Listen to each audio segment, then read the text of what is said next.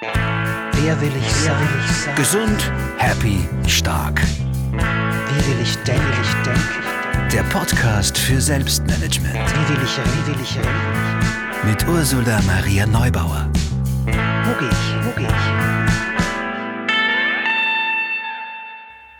Stell dir vor, du willst in der Früh aufstehen und musst über alles nachdenken, was du tust. Bettdecke zurückschlagen, Oberkörper aufrichten, die Beine auf den Boden stellen, Hintern in die Höhe strecken und aufstehen. Dann einen Schritt mit dem rechten Bein machen, einen mit dem linken, wieder einen mit dem rechten, einen mit dem linken und so weiter. Natürlich machst du das nicht so. Du denkst beim Aufstehen nicht bewusst über die Dinge nach, die du der Reihe nach tust.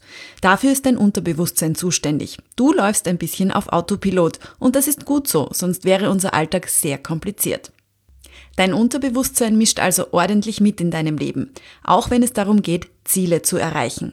Es kann dich blockieren oder unterstützen. Und wie du es auf deine Seite kriegen kannst, das bespreche ich in dieser Podcast-Folge mit Psychologin und Coach Ina Helldorf.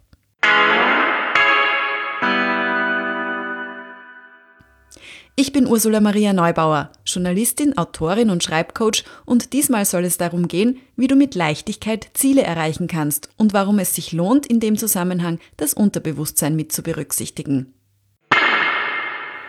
Das Unterbewusstsein ist ein bisschen wie ein Filter, etwas, das unseren Verstand entlastet und ganz vieles wirkt auf uns, auch ohne dass wir es merken. So gibt es zum Beispiel Studien, die zeigen, dass das Wetter Einfluss darauf hat, wie zufrieden Menschen mit ihrem Leben sind. Alles, was du siehst, kann auf dich wirken. Und es wirken auch die Überzeugungen der Gesellschaft, in der wir leben. Da gibt es eine Untersuchung, die hat gezeigt, gilt in unserer Kultur die Annahme, dass Mädchen in Mathe schlechter sind als Burschen und man erinnert Fünfjährige vor einem Test daran, dass sie ein Mädchen sind, dann schneiden sie tatsächlich bei dem Test schlechter ab, als wenn man sie nicht auf ihr Geschlecht aufmerksam macht.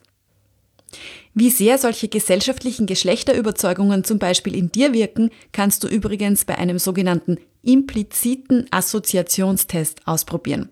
Google einfach mal impliziter Assoziationstest und Harvard und finde heraus, ob du zum Beispiel Geisteswissenschaft noch immer automatisch mit weiblich und Naturwissenschaft mit männlich assoziierst. Das ist eine sehr spannende Erfahrung.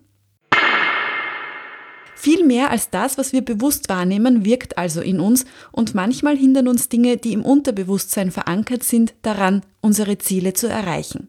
Davon ist jedenfalls Ina Helldorf, Psychologin und Coach in Wien, überzeugt. Im folgenden Interview haben wir darüber gesprochen, wie aus ihrer Sicht das Unterbewusstsein beim Ziele erreichen ganz einfach mit einbezogen werden kann.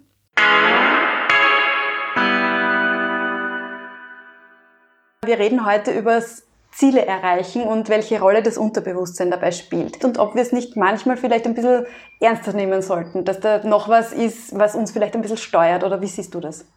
Äh, schon Sigmund Freud und C.G. Jung haben ja um die vorige Jahrhundertwende festgestellt, dass das Unterbewusstsein 95 Prozent unserer Handlungen und, und Emotionen beeinflusst und dass eine Therapie bzw. ein Coaching ohne Miteinbeziehung des Unterbewusstseins so gut wie nicht möglich ist.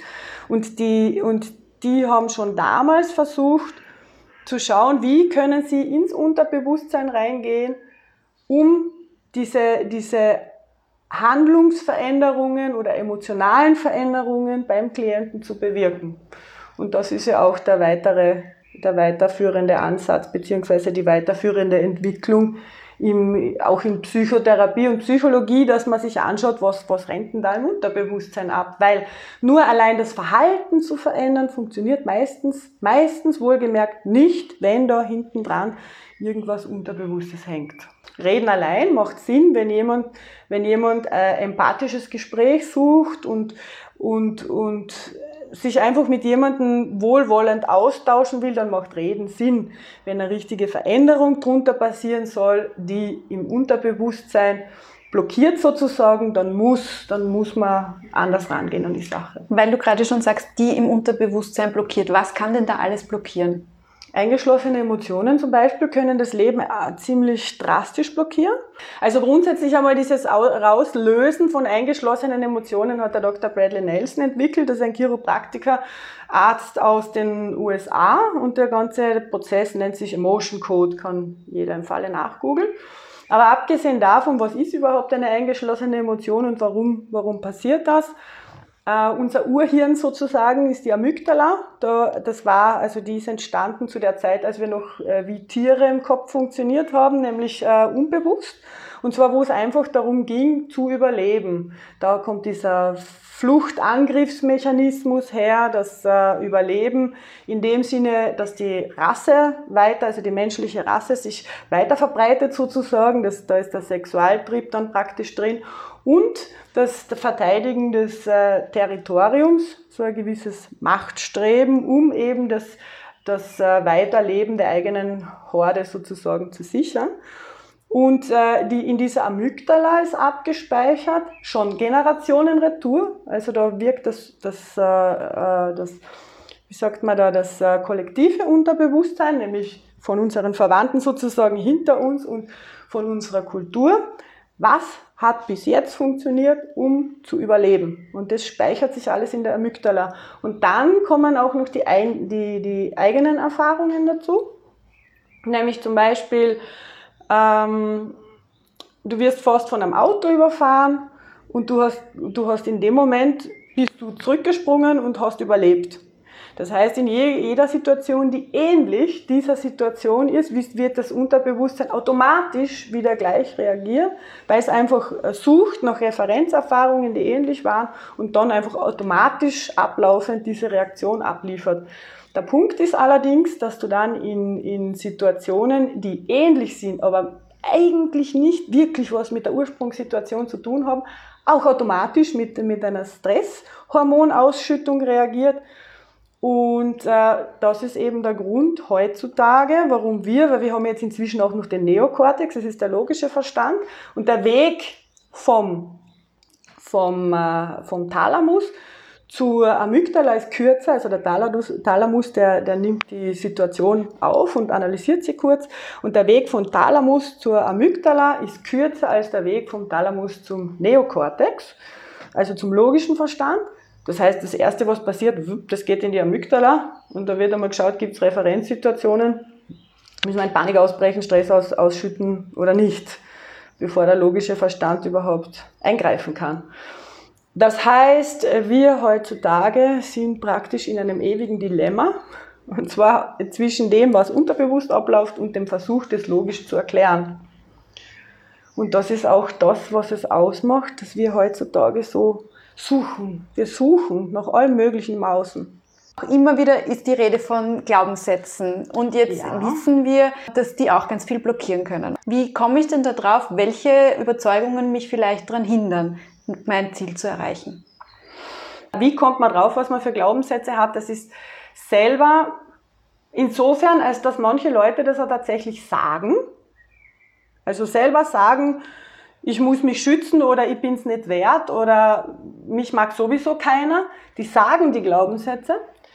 Und manchmal ist es so, dass man sich seinen Glaubenssätzen nicht bewusst ist, nämlich vor allem dieser sehr hübsche Glaubenssatz, den fast jeder hat, ich bin nicht gut genug. Und das sagt man eher tendenziell nicht. Aber wenn der drin ist, dann blockiert man sich einmal grundsätzlich generell in sämtlichen Lebensbereichen.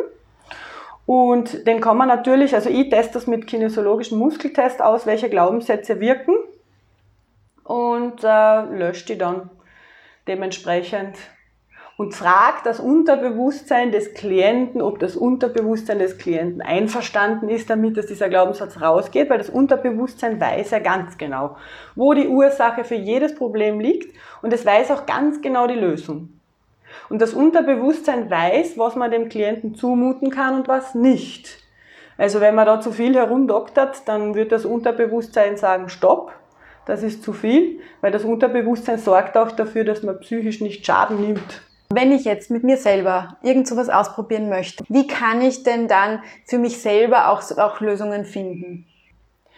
Was äh, meiner Erfahrung nach sehr gut funktioniert, ist, Also generell funktioniert das, aber meine Erfahrung ist, dass bei, bei gerade bei Leuten, die übergewichtig sind, ist, äh, ist sehr häufig der Fall, dass die nichts spüren wollen und die Emotionen wegdrücken. Und das Erste, was ich jedem empfehle und ans Herz lege, wenn er irgendwann äh, schlanker werden will, ist wirklich in sich hinein zu fühlen. Und zwar bewusst hier zu sitzen und bevor er anfängt wieder zu essen, sich hinzusetzen und einmal in dieses Gefühl hineinzuatmen, dass dieses, dass dieses, dieses Bedürfnis nach, äh, nach Essen triggert. Also hinsetzen, reinatmen ins Gefühl und da kommen dann natürlich auch Gedanken, ja. Das ist, weil die Mama so schlimm war zu mir und weil mich der letzte Freund verlassen hat und bei mir ist eh sowieso schon alles zu spät. Diese Gedanken können kommen, aber die müssen auch wieder gehen dürfen. Also einfach die Gedanken ziehen lassen und ins Gefühl reinatmen. Möglicherweise kommen da Bilder hoch, auch diese Bilder sollen gehen. Und einfach nur reinatmen. Und zwar so lange, bis kein Gefühl mehr zu finden ist. Immer ins Zentrum des Gefühls, wenn das eine Gefühl weg ist, vielleicht kommt drunter noch eines und da reinatmen, bis nichts mehr zu finden ist. Und dann hat man praktisch sein Cluster an eingeschlossenen Gefühlen aufgelöst und gleichzeitig, ich teste das dann bei den Leuten auch immer, wenn die das selber eben machen, sind eingeschlossene Emotionen also zuhauf verschwunden und auch gleichzeitig äh, Glaubenssätze haben sich aufgelöst. Weil, äh, weil Emotion, das heißt nichts anderes als Bewegung. Emotionen wollen sich bewegen. In dem Moment, wo man wütend ist, bewegt sich eine Emotion. Und wenn man die runterdrückt, ist die im Stuck State. Und wenn man reinatmet, kommt die wieder in Bewegung. Und wenn die in Bewegung kommt, kann die sich freisetzen. Und dann ist weg. Die kommt nie wieder, ist weg. Und das ist das, was, was im Endeffekt die Menschen befreit. Also so kann im Endeffekt jeder, wenn er bei sämtlichen Themen, wo er innerlich irgendein Gefühl spürt, einfach nur reinatmen. Wir haben alle gelernt, weg mit den Gefühlen, nur nichts spüren. Reinatmen und das einfach einmal da sein lassen. Dann kann sich auflösen. Und dann wird es dann einen nicht mehr Unterbewusstsein, unterbewusst permanent triggern. Also zu mir muss im Endeffekt niemand kommen, wenn jemand seine, wenn jemand einfach reinatmet in seine Emotionen. Für welche Situationen geht das? Für alle? Zum Beispiel jemand äh, leidet unter psychosomatischen Krankheiten, hat zum Beispiel Dauer Magen-Darm-Beschwerden. Mal schauen, gibt es da ein Gefühl drunter und in das mal reinatmen. Meistens ist das irgendeine Form von Stress. Reinatmen und reinatmen und immer wieder reinatmen. Immer wieder, wenn irgend so ein Gefühl oder Druck aufkommt, reinatmen, bis, bis sich eines nach dem anderen auflöst. Also meine Erfahrung mit den Klienten ist so, die sitzen da und sagen, sie haben Magen-Darm-Beschwerden.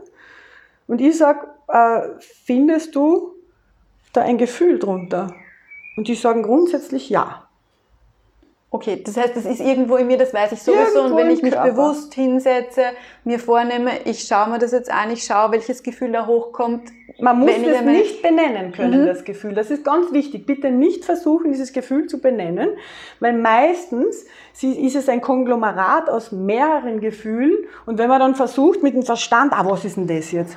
Ist das jetzt, ist das jetzt Wut? Ist das jetzt Aggression? Ist das Furcht? Ist das, was ist denn das jetzt? Dann ist man schon wieder weg vom Gefühl. Es ist vollkommen egal, was das für ein Gefühl ist. Man spürt im Körper, da ist ein, ein Kloß irgendwo im Körper, den fühlt man und findet man grundsätzlich, wenn man da mal hineinfühlt. Und äh, der Punkt ist allerdings, dass die, also einige meiner Klienten, die trauen sich da gar nicht rein.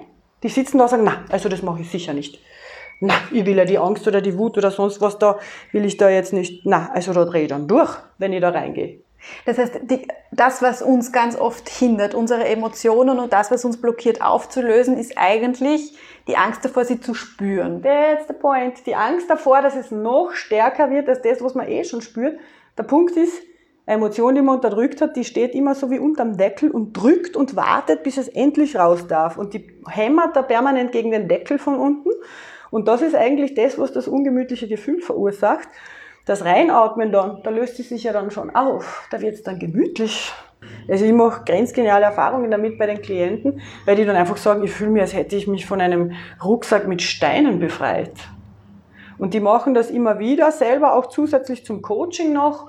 Und dadurch geht halt viel schneller, kommen sie viel schneller zu ihrem Ziel. Und der Punkt ist einfach, dass eingeschlossene Emotionen einem von einem bestimmten Ziel fernhalten können, ja, weil diese Emotionen immer wieder Situationen hertriggern, die einen davon abhalten, dieses Ziel zu erreichen. Zum Beispiel, wenn man die eingeschlossene Emotion drin hat, vergebliche Mühe zum Beispiel, ja, weil man beruflich immer und vergebliche Mühe sich irgendwie eingeschlossen hat, mehrfach.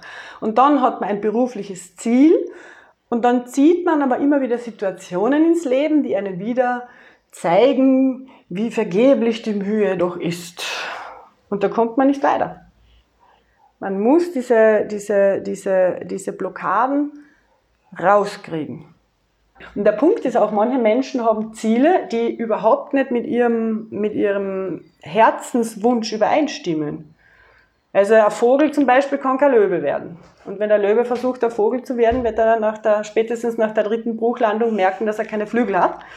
Und aufhören, aufhören zu versuchen, Vogel zu sein. Wir sind so blöd und versuchen, jahrzehntelang ein Vogel zu werden. Und unsere Mission bzw. unsere Aufgabe hier auf der Welt ist aber eigentlich eine andere. Und da muss man wieder lernen zu spüren, was ist für einen selbst der stimmige Weg. Nicht, weil der Papa gesagt hat, du wirst jetzt, du wirst jetzt Krankenschwester, musst jetzt Krankenschwester werden. Dein Weg wäre aber eigentlich Sängerin zu sein. Dann wirst du als Krankenschwester nicht weit kommen, du wirst irgendwann frustriert sein. Hineinfühlen ist das Ziel, das ich anstrebe, ist das mit, mein, mit meinem Herz vereinbar? Ist das etwas, das mein Herz zum Hüpfen bringt? Wirklich zu fragen, ist das Ziel, ich will einen Bestseller schreiben. Beispiel. Warum? Bringt das dein Herz zum Hüpfen? Bestseller schreiben per se bringt mein Herz nicht zum Hüpfen. Wenn ich mir allerdings überlege, dass ich da, dass ich ein Buch schreibe, das Millionen von Menschen berührt und inspiriert, ihren Herzensweg zu gehen, dann bringt es mein Herz zum Hüpfen. Und dann habe ich ein Ziel, das, das, das, das mich motiviert.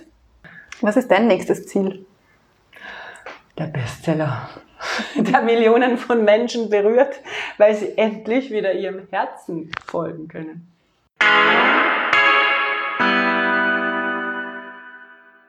Und wer willst du sein? Die Person, die sich Ziele steckt, weil sie ihr Herz zum Hüpfen bringen?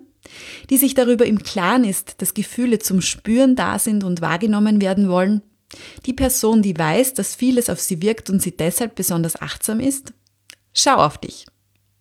Wenn dich dieser Podcast übrigens inspiriert, freue ich mich natürlich über Feedback, Sterndal und Empfehlungen. Alle Infos zu anderen Folgen und zu mir gibt's natürlich auch unter ursulaneubauer.at.